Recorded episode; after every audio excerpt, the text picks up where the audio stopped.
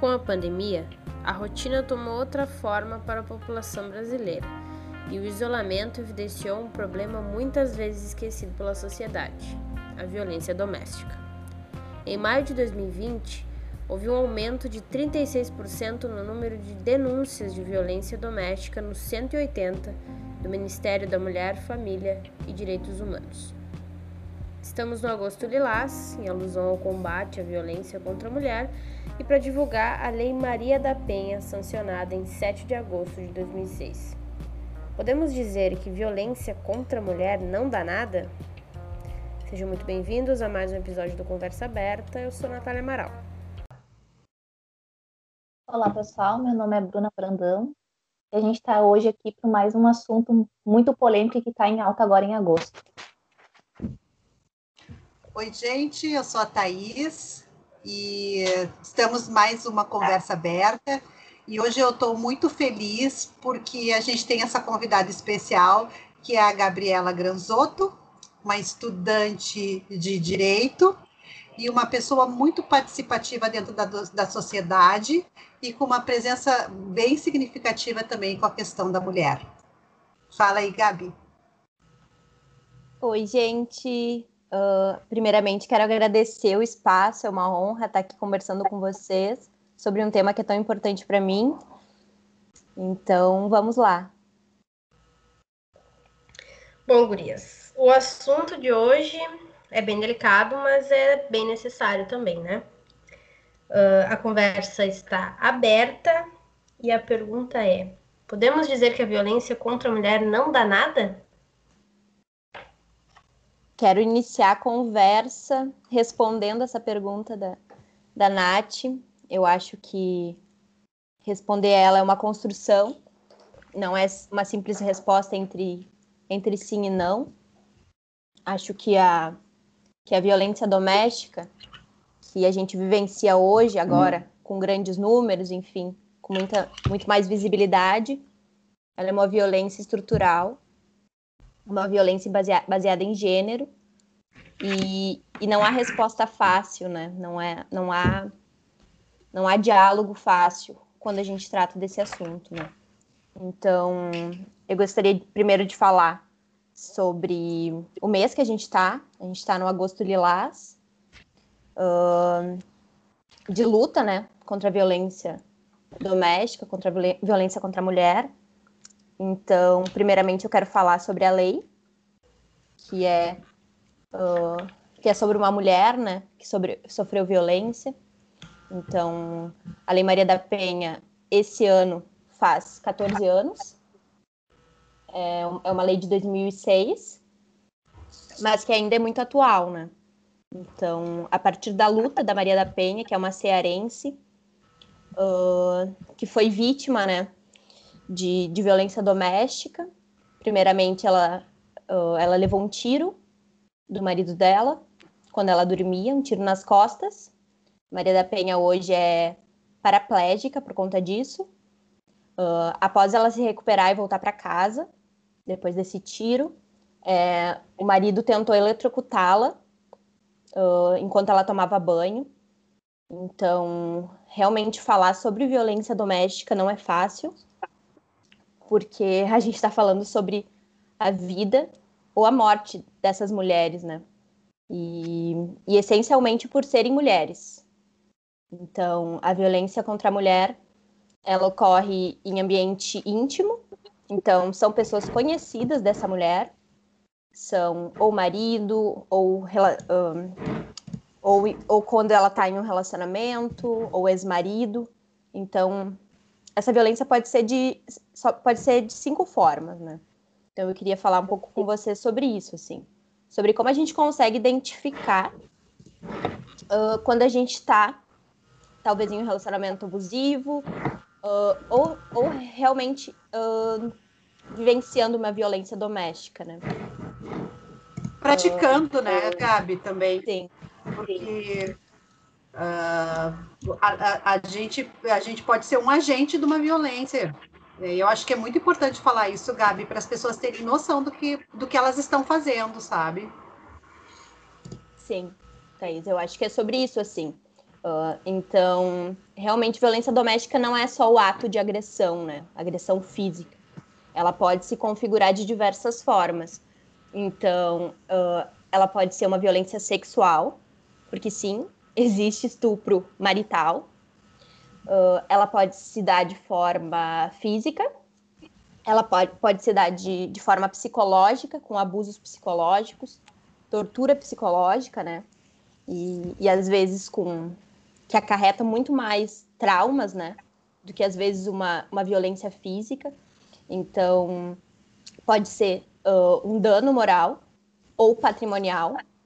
Então, essas mulheres, elas uh, não necessariamente sofram todas essas violências em um relacionamento, em uma relação uh, abusiva. Mas um desses, uma dessas violen violências está presente. Então, às vezes são várias, que foi o caso da, da Maria da Penha. E, e aí agora eu queria falar um pouquinho sobre o ciclo da violência, né? Eu não sei se vocês têm alguma pergunta em relação. Eu queria falar, eu queria uh, falar uma coisa assim que eu acho que é bem importante, tá, gente? Uh, principalmente porque uh, é uma Maria. e a Maria da Penha, né? é uma cearense que tu falou, né, Gabi? Ela é uma cearense. Daí o que vem na, na cabeça, né? Qual é a, a, a, a, qual é a imagem dessa mulher que vem? Se a gente for falar um pouco de semiótica, como é que vocês enxergam esse, esse, esse perfil dessa, dessa mulher, da Maria da Penha? E vou dizer para vocês, a Maria da Penha era uma farmacêutica bioquímica. Exatamente, Thaís. Tá? Então, ela não era uma doméstica, ela não era uma mulher que vivia lá na vila, não. E violência contra a mulher não interessa uh, uh, o, o, teu grau de instrução, não importa qual a tua renda, tá? Não importa qual a tua renda, não importa qual o bairro que, você, que tu vai morar. É, a violência é, contra esse gênero, ela está em qualquer esfera da sociedade. Qualquer esfera da sociedade. Então, não se enganem. Não pensem que é lá no, no, lá no bairro aqui, nós estamos falando do Rio Grande do Sul, né? Porto Alegre, não vai achar que lá no bairro Moinhos de Vento não existe isso. É só lá no, no, nos, nos bairros mais populares que acontece esse tipo de situação. Talvez essa violência uh, nesse tipo de vamos pegar numa, na esfera da sociedade assim ela seja muito pior porque essa mulher está muito mais escondida né ela apanha é bem é bem complicado então eu é, é, eu queria deixar claro assim quem quem foi a Maria da Penha bem certinho que é para a gente não criar uh, ah isso não acontece aqui não, isso não é assim, né? Isso é só lá na, lá na favela, lá no Rio de Janeiro, isso eu não sei aonde, isso não é aqui conosco, isso não acontece aqui com a gente. Acontece só para só para entrar aí, é, o número de feminicídios no Brasil cresceu em 12 estados durante a pandemia. 22% especificamente. Só no Acre, 300%. Imagina. É, feminicídio, não estou falando nem de agressão, estou falando de realmente o, o matar, estou falando de, de morte mesmo. 22% em 12 estados brasileiros. Só três tiveram diminuição no, no, número. Mas isso também não é só no Brasil, a gente tem que ver que na América Latina, é, Peru, Colômbia, Argentina, México, México, Bolívia, são países que também tiveram aumento no número de denúncias de agressão contra a mulher, né? Então, a gente, claro, a gente vai falar sobre o cenário nosso aqui, mas é, é uma questão que está acontecendo em toda a América Latina, né? Até porque os outros países, alguns já estão voltando à normalidade, a gente ainda está nesse processo de, de crescimento, né? Está vivendo ainda o pico aqui da pandemia, então a gente ainda está em confinamento, ainda está em isolamento, mas eu fiquei bem assustada com, com esse número de 22% de aumento no número de feminicídio no Brasil, em 12 estados. Não é pouca coisa, não, gente. É muita coisa. Exatamente, Gurias. Uh, eu acho que é muito importante a gente falar uh, que não são algumas mulheres, né, que são propensas a sofrer violência doméstica. Nenhuma mulher está livre de sofrer, né? E, e claro, a Nath estava falando sobre feminicídios, né, o aumento do, dos feminicídios. Sim, o, o, feminicídio é o, é o último, né? É o que a gente pensa quando, quando essa mulher não realmente não encontrou apoio do Estado, uh, política pública, não conseguiu denunciar, aí sim acontece. Então, se houve crescimento nesse número, que é tão chocante de feminicídios, né? Porque há pouco que a gente reconhece uh, esse crime de gênero, né, como feminicídio. Antes a gente não tinha esses números, esses dados sobre mulher, mulheres que morrem por ser mulheres. Então, eu acho muito importante também uh, ressaltar o que a Thaís disse sobre o recorte de classe, raça.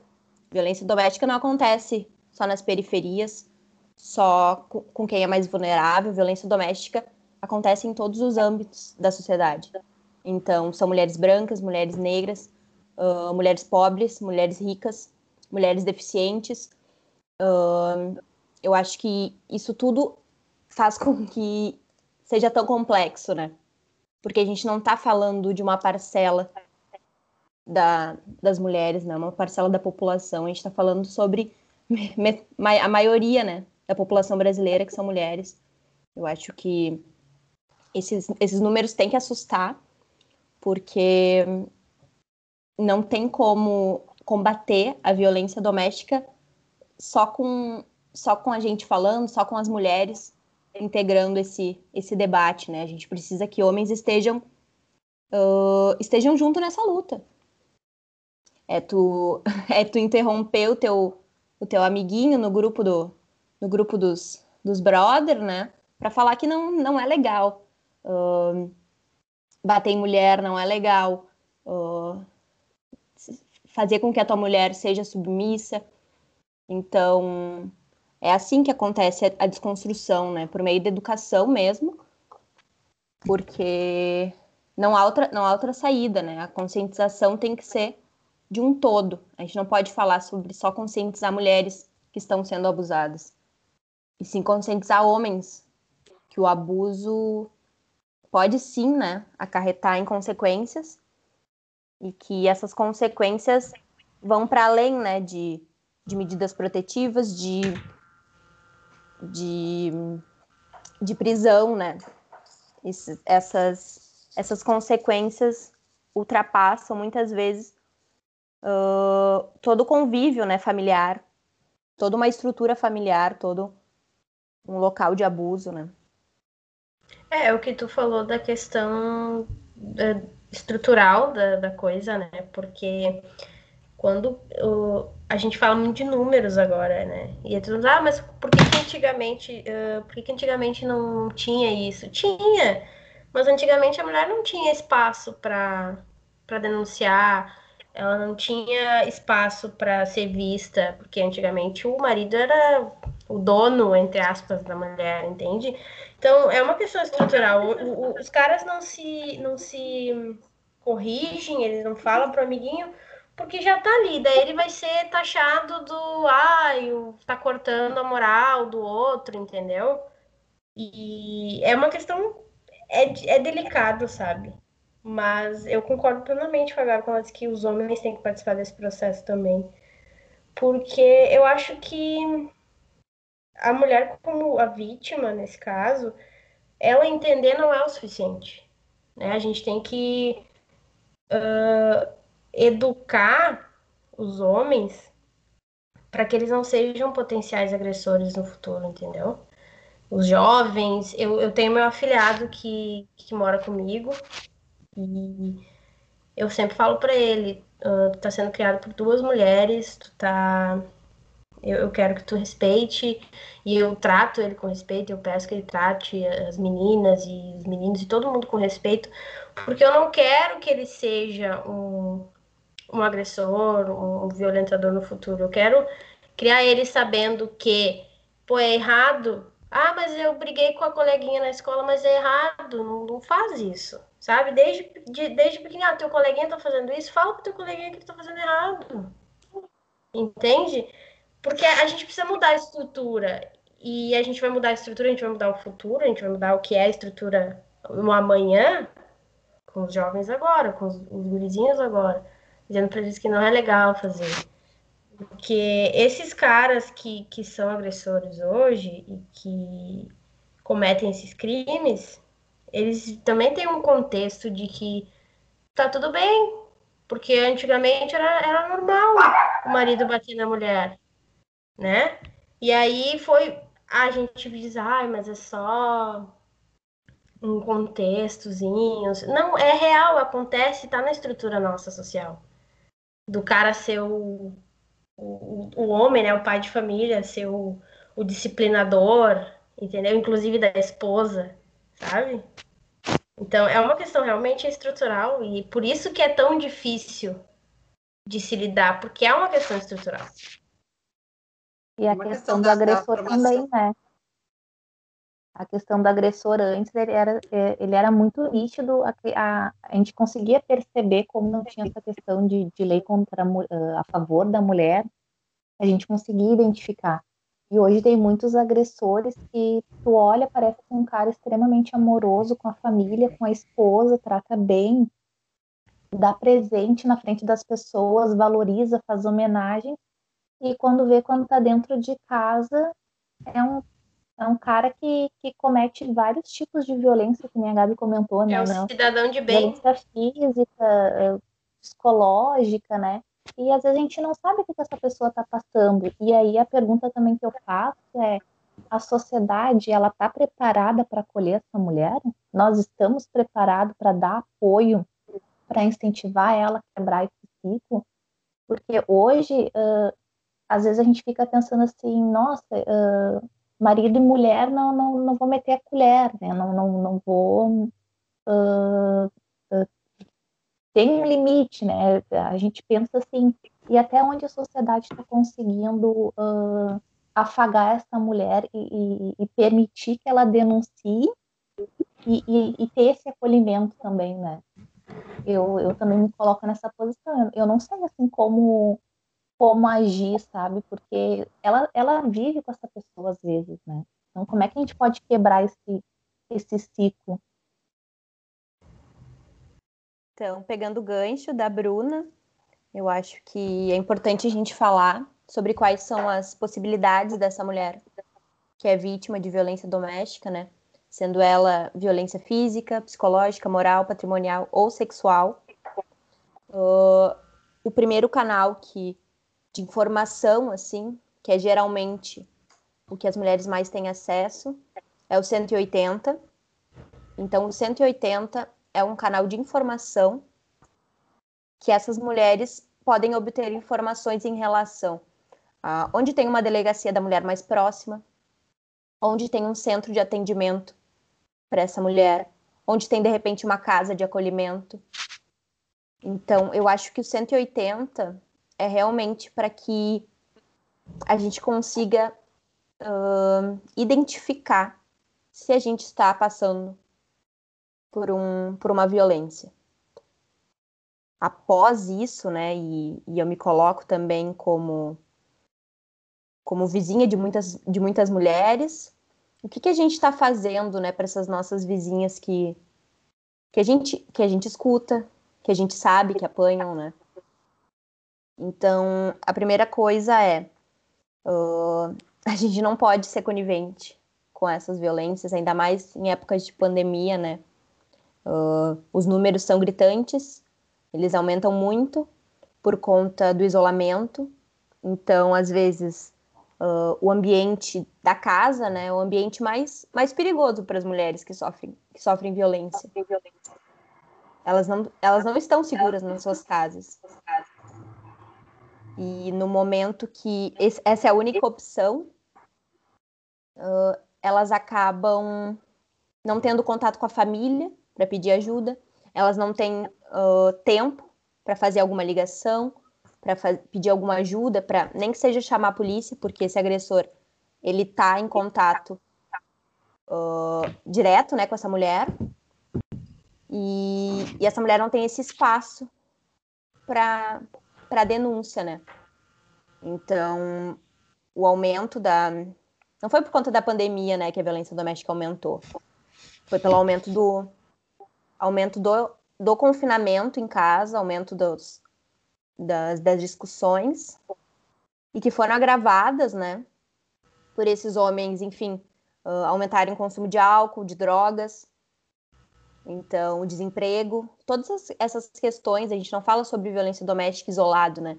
A gente tem que levar em conta que são, muito, são muitas pessoas desempregadas no país, são muitas pessoas que, que realmente estão passando por dificuldade econômica e que isso sim agrava o, o, o quadro de violência, né? E aqui agora eu trago um número, assim, no Atlas, último Atlas da Violência, né, de 2019, feito pelo IPEA e pelo Fórum Brasileiro de Segurança Pública, que é uma fonte assim uh, diária assim para mim, porque eu eu estudo, eu estudo isso, tenho tenho bolsa de pesquisa, né, de iniciação científica na graduação da PUC e e eu, eu queria trazer esse número para vocês, assim, né, que 13 mulheres são vítimas por dia no Brasil de violência contra a mulher, né? Então, no caso, são assassinadas, né? 13 mulheres são assassinadas por dia no Brasil. E 2017 a gente teve o maior número, né? Em 10 anos. Foram 4.936 mulheres assassinadas. Então, quem são essas mulheres? Né? Essas mulheres são mães, essas mulheres são filhas, essas mulheres têm, têm uma família, né? Essas mulheres têm crianças e pessoas da família que que precisam dela, né?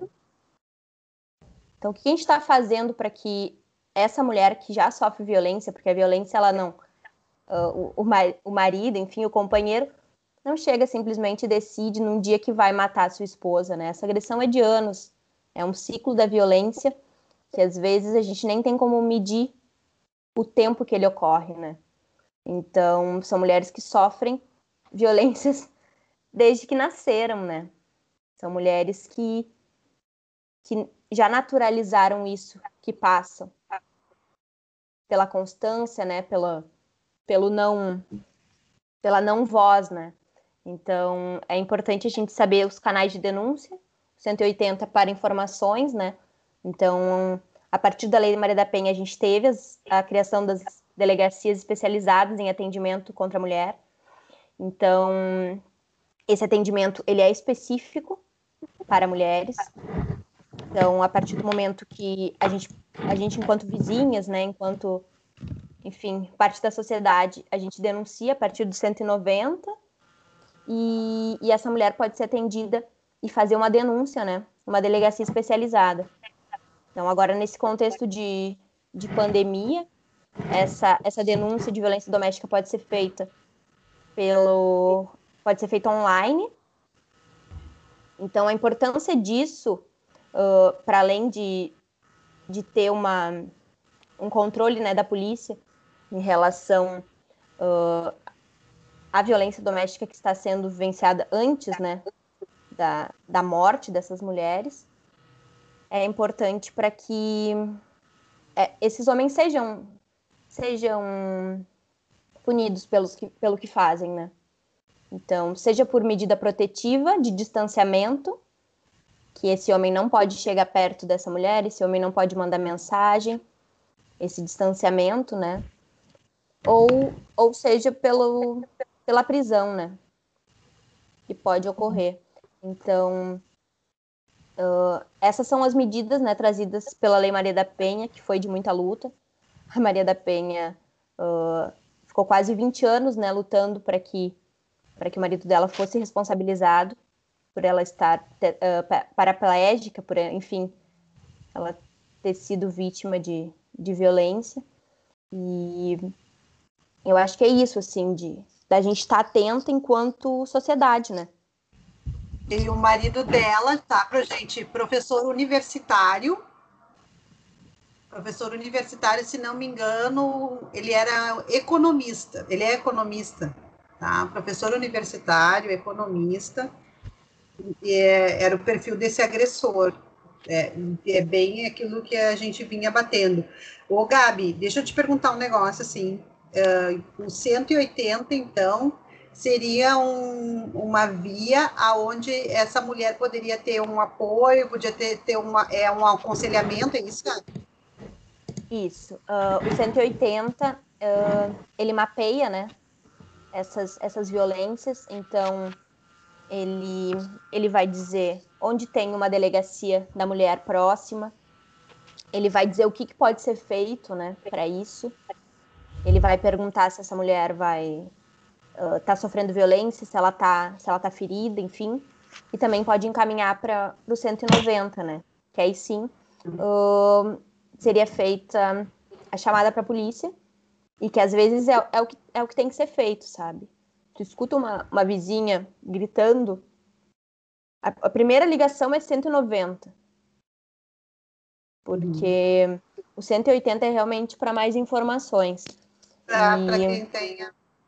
Então, o 180, sim, 180 funciona 24 horas, é, é do governo, né? Então, é realmente um, um ponto de apoio para a mulher, mas a real efetividade, assim, é ligar para o ligar pro 190. Eu acho que agora, assim, porque assim, poxa, a gente já tem a, a, a lei da Maria da Penha, tá? Há 14 anos, né, gente? Não é uma coisa que surgiu agora. Mas ainda há a questão de, de como a gente, como enquanto sociedade, a gente reage a essa agressão. E eu acho que foi agora há pouco, eu estava tentando ver é, as questões com relação a isso, até para a gente poder ter uma conversa melhor. Eu, eu, eu acabei dando uma estudada sobre o assunto que eu não, não domino, né? Não domino sobre isso. E eu vi um vídeo, eu acho que foi no Quebrando Tabu, eu acho que eu passei para vocês, né? Uh, que foi esse vídeo da, do, de uma agressão no elevador. Foram dois atores, um homem e uma mulher, e o ator, o homem, começa a agredir verbalmente a, a suposta esposa, namorada, né? enfim. Oi, Oi, Nath, não ouvi. Experimento social que eles fizeram. Isso, isso que eles fizeram. Porque, uh, e, e, e das pessoas não saberem como reagir sabe? Então eu vi assim algumas, eu senti que algumas pessoas ficaram assim congeladas. E a gente tem muito disso, porque daqui a pouco tu é agredido, acontece alguma coisa contigo e na hora tu não reage, tu fica congelado. E tu, enfim, até quando a gente tem uma discussão, né, gente? Quando a gente tem uma discussão e diz assim, puta, por que, que eu não disse isso, isso e isso? Porque da próxima vez eu vou falar aquilo, aquilo, aquilo. E, e quando a gente vê essa agressão, assim, e, e a gente, isso é uma questão para mim de educação, tá? De, de, de, nós nos prepararmos.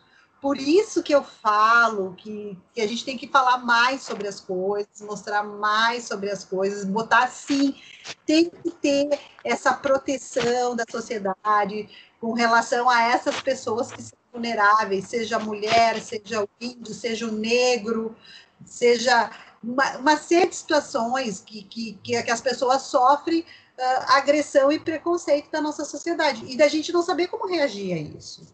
É de rir de uma piada racista, é de rir de uma piadinha machista, é, é, de rir de uma piada de, de, de, piada com relação ao gordo, com relação à mulher, é de achar que uh, achar que um, briga de homem e de mulher ninguém mete a ninguém, as pessoas não devem meter a colher, não sei como é que é agora me passou como é que é o, o chavão, enfim, e, e da gente saber uh, como reagir com isso. Gente, eu não sabia que tinha esse número 180. E eu não me acho uma alienada. Eu não sabia. 180, um lugar de apoio para essas pessoas, para essa mulher. Será que a mulher que está sendo agredida, ela sabe que além dessa delegacia da mulher, porque assim, uh, ô Gabi, tu tinha falado alguma coisa, queria que tu falasse sobre isso também. Que da, da, da mulher que ela daqui a pouco ela não, não, não quer a consequência do, que, do, do ato criminoso, eu vou dizer que isso é um crime, do, do, ato criminoso, então ela não quer que esse cara seja preso, ele é o pai dos filhos dela, tu, tu falou alguma coisa nesse sentido, né, Gabi? Como é que é essa história, assim? Sim, uh, a gente não, quando fala de violência doméstica, né, a gente fala sobre, sobre essa violência ser estrutural, justamente por isso, né, Uh, essa mulher muitas vezes tem filhos com esse agressor, essa mulher muitas vezes depende financeiramente desse agressor, né? Então, como que a gente pode lidar? E sempre pensando em situações complexas, né? Porque geralmente são assim as situações, né? Que não, não, não é facilmente denunciando e a mulher simplesmente saindo de casa. Às vezes essa mulher não, não tem a possibilidade de sair de casa, não tem para onde ir, não tem como simplesmente abandonar a casa, né? E muitas vezes com filhos. Então a gente tem que realmente uh, dialogar sobre como essas mulheres às vezes uh, são, são, enfim, forçadas a, tirar, a retirar essa denúncia, porque muitas vezes esse, esse agressor ele, ele vai, ela vai ter que ficar na casa com ele. Uh, ela não quer esse distanciamento dos filhos com, com o pai. Então, sim, muitas vezes as mulheres retiram essas, essas denúncias para que o seu, o seu marido não tenha, não tenha uh, que enfrentar né, depois uh, um processo criminal, né? Porque a, a violência doméstica, ela primeiro vem pela denúncia, né? Mas depois ela pode, ele pode responder sim criminalmente, né? Por isso. E muitas vezes essa mulher vulnerável, enfim, não quer que seu, que, que o seu ex-marido, né, que seu ex-companheiro seja preso, né? Porque essas mulheres essa... que são vítimas, elas acabam até se culpando pelo ato de, de fazer a denúncia para proteger a família, os filhos, com medo do que, que a sociedade vai pensar dela, né? E, e eu estava vendo, assim, esse ciclo que tu comenta, né, Gabi? A gente pensa que é uma coisa assim, muito simples de se resolver, né? Nossa, eu vou ligar lá para o 180, eu vou na delegacia da mulher e tudo vai se resolver. E a gente percebe que esse ciclo ele não deixa de ser um vício também, às vezes, né? Porque o cara comete lá, a, a, às vezes verbalmente, às vezes fisicamente, psicologicamente. A mulher né, pensa, não, agora vou dar um basta nisso aí ele supostamente, né, se arrepende durante um tempo, fala que vai mudar. A, a, a mulher, às vezes, pela questão da família, filhos, uh, vai tentar levar por mais um tempo, vamos ver se ele vai mudar. E esse ciclo vai indo, e às vezes anos. E quando ela percebe que realmente aquilo não vai mudar, pode ser tarde demais, porque quando ela pensou que ela está livre daquilo ali, acontece o feminicídio, que é, às vezes termina na morte. E como, nesses tempos de pandemia, como eu estou vendo notícias de mulher que às vezes já se separou do, do, do companheiro, já, já, já tá às vezes com outro relacionamento, e acabam morrendo por, por conta de, um, de uma relação do passado mal resolvida, né? Por, não deixa de ter uma certa ignorância, né? A pessoa não aceita, né? O companheiro não aceita que ela, que ela conseguiu virar a chave, né? Eu, eu tô vendo muito isso na pandemia agora, os números assustadores e casos assim que do, ex, do ex-companheiro matar na frente dos filhos, sabe? É uma coisa muito. vai muito além só da, da, da denúncia, da, do acolhimento, né? É uma coisa que, que perdura por muito tempo, né? Que, que doença, né? É uma sociedade doente, né? É uma sociedade doente. A gente tem que olhar para dentro de nós e fazer um meia-culpa aí, sabe, gente?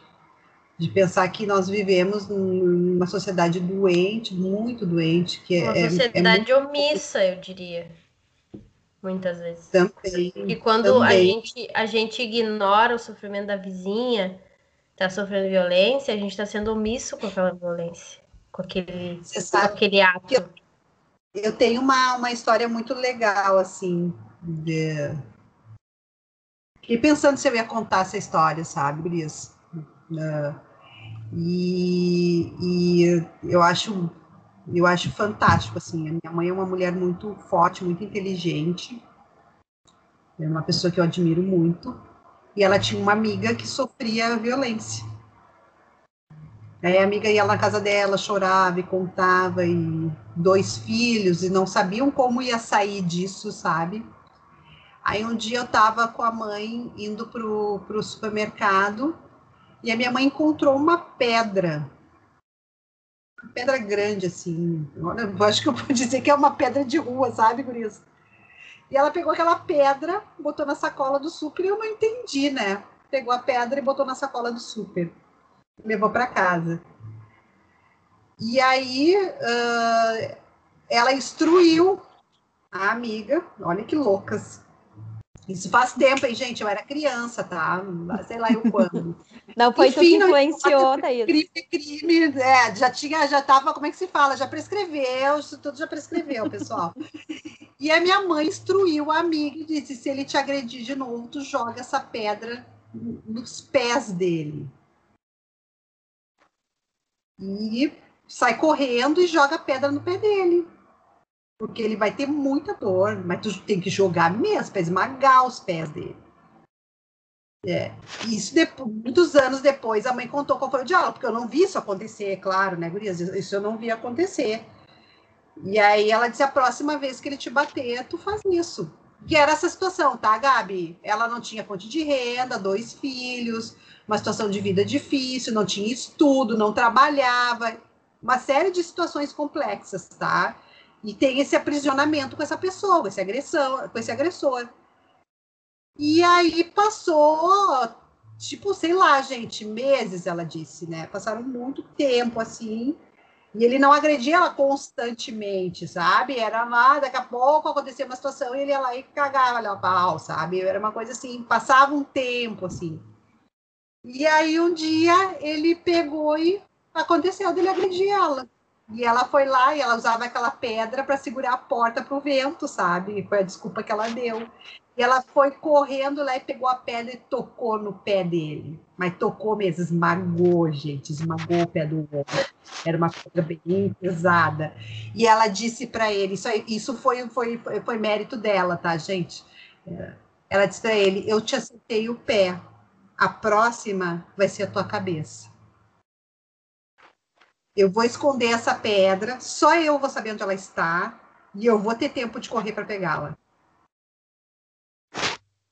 E aí, né, ela, E eu me lembro de, ter visto esse homem com o pé realmente é, com, com, gesso e coisa, e ele, ele trabalhava com, com, como taxista, né?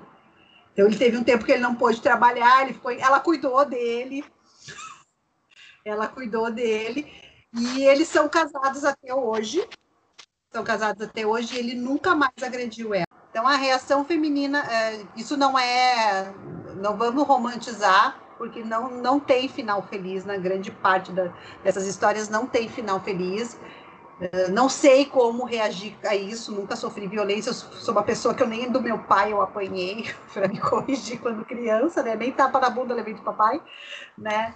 Então, assim, uh, não sei como corrigir isso, uh, mas eu acho que é importante, eu acho que a gente parte do, do, do princípio de que as pessoas têm que estar preparadas para as coisas. Preparadas Tá? Essa questão da Gabi dizer assim: olha, se você ouviu uma vizinha apanhando, liga para o 190, liga para a polícia. Não vai pensar que, que, essa história ridícula de, de que marido e mulher ninguém mete a colher. Pelo amor de Deus, gente, a pessoa está passando por uma violência, como assim? É que tem essa questão da gente achar, muita gente achar que está constrangendo a, a mulher. Tu não tem que constranger a mulher, tem que constranger o agressor. Tu tem que constranger o agressor. Tu tem que esfregar a carinha dele para todo mundo ver que ele é um babaca que bate na mulher dele. Que não é boa pessoa, não é um cidadão de bem. Que tu tem, a gente tem que começar a fazer, a, a botar a cara dessas pessoas para verem. Porque daí a gente pensa, ah, mas daí a gente vai expor a mulher. Mas e se esse cara não passar por nenhum tipo de constrangimento, ele não vai achar que aquilo é errado. A gente chegou a comentar em outras situações a questão do, do ser cômodo, entendeu? A gente tá deixando muito cômodo o professor, a gente, eu digo como sociedade, entendeu? De não meter a colher, em briga de marido e mulher, entendeu? De ser omisso. Porque, tipo assim. Eles acham que escapam disso. É Exato, porque daí. Não, a gente tem que constranger esse cara. Constrange esse cara. É teu vizinho? Vamos supor, cara, tu tá batendo a tua mulher, que porra é essa? Não é legal isso aí. Fala no elevador, fala na frente de outras pessoas, fala, expõe esse cara. Expõe esse cara. Ah, eu vou chamar a polícia, hein? A próxima vez que eu vou ver, eu vou chamar a polícia, hein? Tu tem que expor, tem que, tu tem que constranger o agressor, porque daí fica naquela, ai, porque não vamos fazer. Tá, é um constrangimento para a vítima, sim. Eu acho que as mulheres se sentem desconfortáveis em, em, serem vítimas de violência. Eu nunca passei por nenhum tipo de violência com nenhum companheiro que eu tive, nenhum relacionamento que eu tive. Mas eu acho que deve ser foda para essa mulher também, tipo, pô, ele me bateu e ter todo aquele processo de tu aceitar, porque a gente também tem que pensar que deve ser muito difícil para essa mulher aceitar a situação que ela tá vivendo. Entendeu? Até chegar ao ponto dela admitir, não, isso aqui tá, tá errado. Tipo, ah, não, mas é que, pô, eu gosto desse cara, eu amo esse homem e ele tá fazendo, ele tá fazendo mal para mim? Porque tem todo um jogo psicológico dentro dos relacionamentos, todo mundo aqui já viveu relacionamento. Tem todo um negócio psicológico dentro de um relacionamento. Tem toda um, uma situação, um cenário ali. E a maioria dos agressores fazem com que essas mulheres se sintam. Então, mas é, é por tua causa que eu tô fazendo isso. Eu faço isso porque eu te amo, porque eu tenho ciúmes, porque é, é, é um ato de amor, é passional. As pessoas confundem muito isso. E eu acho que a sociedade precisa começar a constranger esses caras, entendeu? Não, não, não, não, silêncio com a tua vizinha, entendeu? Eu acho que tem que ligar mais básico. Eu acho Sim, mas eu acho que tem que falar também. Eu acho que a gente, como indivíduo, a gente tem que falar também. A gente tem que expor. Tipo assim, um exemplo, pô, minha vizinha do apartamento de cima, não acontece, tá? É só ficção. Minha vizinha do apartamento de cima ali, tá acontecendo alguma coisa. No outro dia, eu ouvi que eles estavam brigando, que ele bateu nela. No outro dia, ai, me deu bom dia aqui. Bom dia nada. O que, que tu fez com a tua mulher ontem? Bom dia. Vou chamar a polícia, hein? Isso aí, o cara já vai pensar duas vezes antes de fazer um negócio. Eu vou te a gente não vai resolver. Olha aqui, Nath. Ele vai grudar a mão nos teus cornos, porque ele é um agressor. Ah, eu chamo a polícia pra ele também. Ué, vou resolver isso aqui. Ele não, ele não vai bater nos meus cornos. Não vai. Ele não vai bater nos meus cornos. E aí, Gabi, o que, que fala nisso? O que, que tu fala nisso? Vai, vai, ô, na parte legal. Ai, vai bater nos teus cornos, então, Nath. Eu, eu acho que é isso, Gurias. Eu acho que não tem resposta certa, né? Porque a gente sabe que quando essas situações acontecem, a gente se paralisa, a gente, a gente não sabe como lidar, a gente não sabe qual vai ser a reação, tanto dessa mulher quanto desse homem. Então, essa mulher, ela talvez ainda não, não consiga ver que ela está em, em uma relação tóxica, em um relacionamento abusivo, ela não consegue identificar que, ok, ela pode amar ele, mas, mas essas agressões acontecem, né? Às vezes frente aos filhos, enfim. Então eu acho que, que vai muito de da gente ter saber lidar e principalmente uh, estar atenta a essas mulheres, né? Saber lidar Uh, eu sempre falei assim, ó, gurias, que eu nunca ia reagir a um assalto. Ah, porque é uma ignorância, imagina, entrega as coisas. Isso é um bem material, bababá. Eu sempre o meu discurso, porque eu sempre me posiciono sobre tudo, ok? Eu sempre tenho uma posição formada sobre tudo. E o dia que eu fui assaltada, eu reagi ao assalto. Eu também. Minha adrenalina foi lá em cima e eu eu, e houve luta, né? O ladrão puxou meus cabelos, na época de cabelo compridão, assim, arran... puxou meu virei uma japonesa, né, galera? Assim, meus cabelos E eu voltei lá e taquei porrada nele. Né? Dei no ladrão, eu sabia onde bater, porque eu aprendi. Né? Então, assim, se eu for uma mulher que, se alguém for me agredir, eu sei exatamente onde eu tenho que bater no cara para acabar com ele. Isso eu aprendi no, no, no, no Kung Fu, quando eu fiz Kung Fu. O professor teve um momento que ele parou e disse assim: olha, agora todas as meninas a gente vai ter aula de que se vocês forem agredidas, como é que vocês saem, sabe? Essas situações todas. Então, eu fui treinada para isso. No, a, e quando eu fiz essa, esse treinamento que o, que o professor lá do Kung Fu ensinou, e ele me ensinou com esse discurso. Você não tem que reagir, você tem que se proteger. Se você puder correr, você corre. Você tem Skype, eh, escapa escapa da situação, sai fora, sai correndo, corre mesmo, não olha nem para trás para ver onde a pessoa está. Né? Então, e corre em zigue-zague, sabe? Explicou uma, muitas situações, né? Que, que, não correr em linha reta, correr assim, né? Então, tinha uma série de situações que, que, que o professor me ensinou e que na hora eu reagi de uma forma diferente do que eu aprendi, mas eu sabia bater. Eu sabia bater, sabe? Eu aprendia a me defender. E tem um filme assim que é muito legal com a Jennifer Lopes, eu acho, se não me engano, que ela apanhava do marido e tudo, né? E quando ele voltou da próxima vez, ela demoliu com ele. Demoliu. É, foi aquilo ali foi muito legal, gente. Mas aí, mas aí eu já acho, eu já acho que reagir com a violência com mais violência, eu já não eu não sou muito fã disso. Não estou dizendo que a mulher não deva. Eu acho que acho que a reação, acho que a reação é muito individual, como tu falou. A gente fica em choque. Eu reagi ao assalto, só parei quando eu vi a arma porque eu fiquei com medo de tomar um tiro. Mas a minha primeira que eu fiz, a primeira vista, pô, tô sendo assaltada foi reagir. Entendeu? Aí depois eu vi, não, você pode tomar um outro rumo, eu dei um passo para trás, falei, tá, leva. E na agressão é assim, tu tá num relacionamento às vezes quatro anos com o cara e o cara vai lá e te senta um tapa. Entendeu? Te senta a mão. Tu pode reagir revidando ou tu pode reagir apavorada, chocada, em choque, paralisada. Entendeu? Mas o que tem que e acontecer aí... é registrar essa denúncia, né? Exato. Por mais é, que tu reagiu, ó, o meu namorado me bateu, eu fui lá bati de novo. Entendeu? Eu acho que essa coisa de. de é, é, o que tu falou antes, é romantizar a violência, entendeu? Essa questão de que ah, se toda mulher reagir, o, o, a agressão vai parar. Eu acho que não é por aí.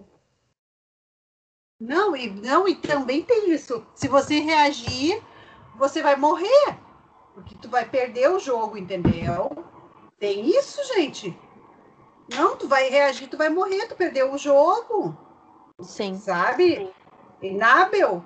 Se tu, é, se tu não sabe como fazer, porque quem disse, entendeu? Imagina, pessoal. É, é uma. Gabi, é, é, é, é isso que uh, a gente levanta essas questões assim, todo mundo vai ter uma opinião sobre isso. Uh, algumas pessoas não vão concordar comigo, não vão concordar com a Natália, uh, não vão concordar com a Gabi, nem com a Bruna, é, mas o que, que vale assim dessa conversa aberta, sabe? O que, que é isso? É a gente saber que isso acontece, de saber, eu espero que se, se, se, se tiver algum agressor aqui ouvindo, né? Cara, pode, tu vai, pode te dar muito mal, se tiver alguém eh, sendo agredido, uh, procure uh, saber como reagir, como sair dessa situação. Procure ajuda. Seja, procure ajuda. A, conver, a conversa, conversar com alguém pode te ajudar bastante. Buscar ajuda especializada. Eu acho que esse 180 aí pode ser um caminho de salvação para nossa para essa agressão. Pode ser um caminho de salvação, né, gente? E, e, precisa sim, essa mulher agredida, ela tá no mar se afogando e, ok, a gente pode jogar a boia, sabe? E é, é uma Agora, questão do acolhimento, né, Tatá? Porque é, a gente tem no Brasil, aqui no Rio Grande do Sul, a gente tem a Sala Lilás, né? Que uh, é um espaço, assim, dedicado a mulheres que sofrem agressão, violência. Que às vezes até tem a questão do constrangimento, né? De chegar numa delegacia e tu tá ali exposto as pessoas que estão ali, tu tem que falar. Hoje em dia não é mais assim, tu tem uma a mulher ela tem um acolhimento maior, tem a lei que que que tá ali para segurar, tentar segurar, né, essa mulher, porque acho que muitas vezes a questão das medidas protetivas que tem não resolve si o problema porque a questão do, do, do, da, do cenário, né, da situação de cada vítima que a Gabi falou ali, que a Gabi comentou, que é dependente do cara, ou que tem filhos, aí pensa três, cinco, dez vezes, pô, mas se eu denunciar, eu vou estar tá tirando meus filhos do convívio com o pai, e, pô, eu não tenho para onde ir, não tenho família, não tenho amigos, porque o cara acabou privando essa vítima de, de construir um ciclo de amizade, tirou o contato com a família, é todo um contexto. É por isso que é tão difícil e por isso que eu concordo muito com o que a Gabi falou no início, que é uma questão de construção, né? Porque cada cenário, cada caso é um caso, é literalmente cada caso é um caso, porque é, nós tivemos esse, nesse crescimento do feminicídio agora nesse período, foram 143 vítimas, né? E em dois meses, 143 mulheres tá morreram entre a... nacional ou... Dado nacional entre abril e maio. 143 Nossa.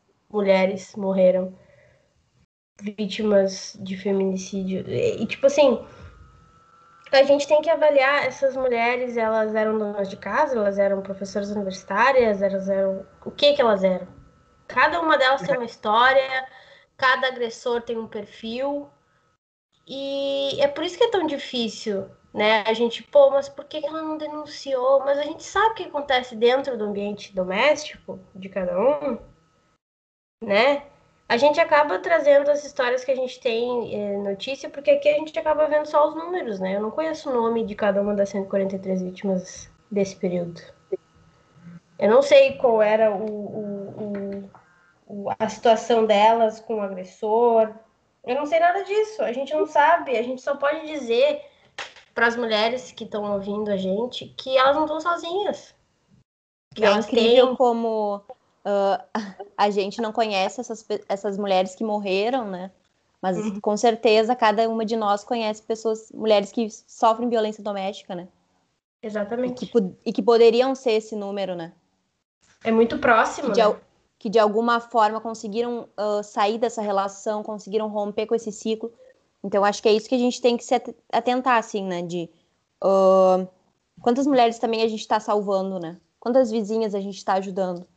Então, uh, essa, essa resposta né, ao, a, a violência vai ser individual de cada uma. A gente não tem como saber em qual, em vários contextos, qual vai ser a melhor reação, né? Se vai ser essa mulher reagindo de forma física, se vai ser essa mulher uh, gritando, se vai ser essa mulher chamando socorro, uh, pedindo por socorro no prédio, no condomínio, uh, ou ligando para a polícia, né? A questão é, essa mulher tem informação suficiente para que em determinado momento que ela sofra agressão, que, que, esteja nesse pico, né, de violência, no ato da violência mesmo, do ciclo da do ciclo, e que nesse momento ela consiga pensar, ok, eu tenho alguém para quem ligar, eu tenho como ligar para a polícia, eu tenho como de repente chamar uma vizinha que está atenta, que já de repente já me, já, já me olhou assim e já falou assim: ah, eu sei o que está acontecendo, estou de olho, porque é isso, a gente tá, tem que estar tá em, em, constante, em constante alerta, né? Quando a gente é mulher. Tanto violências que a gente sofre, né? Sejam uh, cantadas e, e, e, agressões verbais na rua, quanto tanto quanto as violências que, que as nossas vizinhas, né? E a gente sofre, pode sofrer dentro de casa. Então, a gente tem que saber, acho que só por meio da informação, assim, a gente consegue que essa mulher decida o que é melhor para ela. Porque não tem como a gente, fora desse contexto, fora dessa relação abusiva, decidir o que a mulher é melhor para essa mulher. Porque às vezes essa mulher não, não acredita que seja a melhor forma denunciando, seja esse, mari esse ex-marido sendo preso. Então essa, essa decisão é totalmente dela, né? É uma decisão totalmente pessoal da vítima, né? Então não adianta eu querer denunciar se a mulher não se a, se a mulher que, vai, que é vítima uh, não quiser essa denúncia, né? A denúncia, Tem mais isso, né? Tem ela tem que querer denunciar. Então, é. realmente, não adianta a gente inter, querer intervir sem construir esse diálogo com essas mulheres, né? Essas mulheres elas precisam ter informação e saber que, que depois dessa agressão tem tem como ela romper com esse ciclo, né? E por isso a importância de, de não aceitar o primeiro tapa, né? Eu digo porque esse primeiro tapa ele diz muito assim. Então essa mulher ela precisa ter tem esse entendimento, né, de que ela consegue sair dessa relação de que talvez os filhos para os filhos sejam melhor, seja melhor eles não verem mais essa mulher sendo agredida, essa mãe sendo agredida, né? E o quanto isso influencia também uh, em, toda essa construção de família, né? Por que, que a gente quer essa família uh, correta e porque é uma construção também, né, para nós como mulheres. Ser mãe, ser a mulher, ser a esposa perfeita, a dona de casa perfeita. É isso que a gente foi, uh, foi criado para ser, né? Foi educado para ser. Então, a partir do momento que a gente rompe com isso, tem coisas que a gente vai ter que deixar para trás. Seja a opinião da família, seja a opinião dos vizinhos, a gente vai ter que deixar para trás uh, o, que, o que decidiram por nós, né? Ou o que nós mesmos pensávamos que era o certo para nós. Né? Sim. Então eu acho que só Mas por meio da informação. Vê às vezes a gente vê muito assim isso, né, gurias, de, desse conceito assim, ah, essa, a família casou, né, até que a morte nos separe, não é? Muito tempo isso, e, e a gente tem relações familiares tóxicas, relações familiares tóxicas. E eu, eu acho que hoje a gente tem que se permitir de se afastar do que é tóxico tanto assim, tipo, se, se, se tu tem um, um, um marido que é melhor para a família vocês estarem distantes um dos outros, se faça essa distância. É melhor do que um mal Sim. maior, né? É melhor do que um mal maior. Então, assim, essa mulher quer ser ajudada, ok? É, essa relação, ela é uma relação tóxica, ela é uma relação tóxica, então, ok, se afasta. Isso é tóxico, isso te faz mal. A gente passar essa consciência para essa pessoa. E não só de, de, de relações abusivas, porque tem, tem, tem, filho agressor, tem filho agressor, né? Eu não estou falando aí da relação de homem e de mulher. Não estou falando disso. É, tem muita tem, tem, tem, um leque gigante aí nessa sociedade é, que acontece. E é bom a gente parar e pensar isso e, e dizer e, e, e, admitir que essas coisas ocorrem. É, não tem problema nenhum a gente sair disso gente de escapar dessa de, de, de começar de novo. Quem disse que a família tem que ser papai mamãe filhinho por que, que não pode ser uma família construída sólida com duas mulheres, mãe e filho? Por que, que não pode ser eu sozinha com meu filho? Isso é o que, que é família? Bom, Gurias, vamos retomar então a pergunta do episódio de hoje, que é: podemos dizer que violência contra a mulher não dá nada? Eu acho que dá e dá muito, né? E eu acho que muito da questão de, de desse do problema todo que envolve é, essa questão do, da situação de cada um e do cenário de cada vítima, de cada família, de cada ciclo, né, envolvidos nessa violência, eu acho que começa a dar alguma coisa a partir do momento que o silêncio é quebrado, né? De que essa vítima fale mesmo que ela fale com uma amiga, sabe? Que ela peça, tipo, uh, ajuda pro que tá acontecendo, para entender o que tá acontecendo, né? Naquela realidade dela, sabe? Acho que tudo começa na quebra do silêncio. É, eu não digo que é exatamente na, com a denúncia, mas eu acho que na quebra do silêncio, numa conversa, num pedido de, pô, me ajuda a entender isso aqui será que é isso mesmo? Tá certo isso? Eu preciso me sujeitar a isso? Tipo, perguntar não só para outra pessoa, mas para ti mesma, entendeu? E a estrutura que a gente vive hoje, ela, por mais que existam as leis e tudo, a gente vive numa sociedade que defende muito os erros dos homens, né? E é tudo, ah, mas é um molecão, ah, mas, ah, mas tem sempre um ah, mas para uma atitude violenta, para uma atitude passional masculina, né? Tem sempre um ah, mas. Eu acho que a quebra do silêncio e, e é o primeiro passo para que a gente consiga construir. Eu não digo que isso vai se resolver por agora, porque realmente não vai. A gente precisa de algumas gerações, né, que algumas gerações ainda discutam esse problema. Mas a gente tem que fortalecer a corrente e quebrar o silêncio sempre, que eu acho que é fundamental para a gente conseguir mudando aos poucos um passo de cada vez, uma conversa de cada vez e vamos seguir em frente. Quero agradecer já a Gabi por ter é, participado com a gente dessa conversa aberta. Estou muito feliz. E por mim é isso. Quem, quem segue agora com suas considerações finais?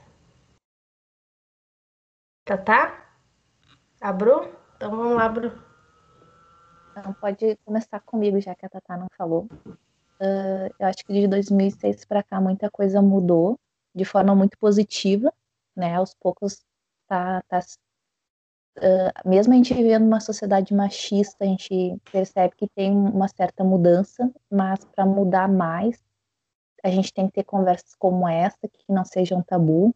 A gente tem que conversar com, com os homens, com os, os meninos sobre isso, porque também vem muitas vezes da criação, a gente vê crianças que sofrem, presenciam isso na família e acabam repetindo esse, uh, esse tipo de violência, né? Uh, acho que com a Lei Maria da Penha uh, protege as mulheres, mas também lembrando que ela protege também homens vítimas de violência, né? Transexuais e tudo mais, acho que isso é importante falar. E uma coisa também que eu achei bem interessante é que tem o canal 180, que está disponível aqui para nós no, no, Brasil, mas isso é uma rede mundial, em todos os lugares que tu tá, se tu sofrer algum tipo de agressão e tu precisar falar, tem, isso tem, tem canais em todo o mundo. E aqui no Rio Grande do Sul também tem uma, teve uma campanha agora em agosto, que eu achei bem bacana também, que é o Máscara Roxa, que eu achei interessante, que eu esqueci de falar antes que é uma maneira da, da pessoa, né, que está ali da, nessa pandemia, que às vezes não tem como sair, que vive com o agressor, de denunciar, indo até uma farmácia, pedindo uma máscara roxa, e o atendente da farmácia é preparado para isso, para uh, colher informações referente a essa, a essa agressão, né, que muitas vezes não é física, mas principalmente psicológica. Então, Acho que seria isso. Vamos conversar mais. Não só quando acontecer isso, mas conversar com as crianças, conversar em rodas de, de, de conversas com meninas, com meninos. E eu acho que era isso. Ó. Conversa. Uh, então, deixa eu falar um negócio para vocês, assim, que, que a gente não tocou nesse assunto, e eu acho bem importante, e eu vou deixar como, como final aqui que é o movimento da ONU, né, o He for She, que, que é justamente essa, essa posição do homem com relação à agressão. Uh, aqui no Rio Grande do Sul, a gente tem o Borghetti, que, que é o representante, a, a fábrica de gaiteiros uh, teve presente no evento quando foi criado aqui no Rio Grande do Sul, na, na Assembleia Legislativa, e porque a fábrica de gaiteiras, assim, gurias, é bem presente, assim, tem bastante meninos, né? A gente tem menino na fábrica, mas também tem bastante meninos. E foi muito importante, assim, aquele momento, eu aproveitei para instruir o meu filho com relação a isso, ele tem 11 anos, e ele sabe como se posicionar. Então, nós mulheres é bem importante, nós família, né?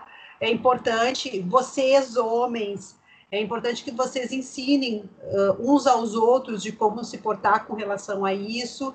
Esse movimento é lindo, é, é mundial, é, é, um, é um movimento da ONU, onde o homem se posiciona com relação à a, a, a, violência contra a mulher.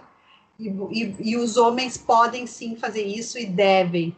Eu acho que o maior aliado nesse caso seria muito importante para a nossa sociedade se os, se os, se os homens uh, também entrassem de cabeça nisso. Isso não é coisa de mulher, gente. Isso é, um, é uma atitude da nossa sociedade, enquanto pessoa, é, enquanto é uma questão humana, né? É uma questão humana.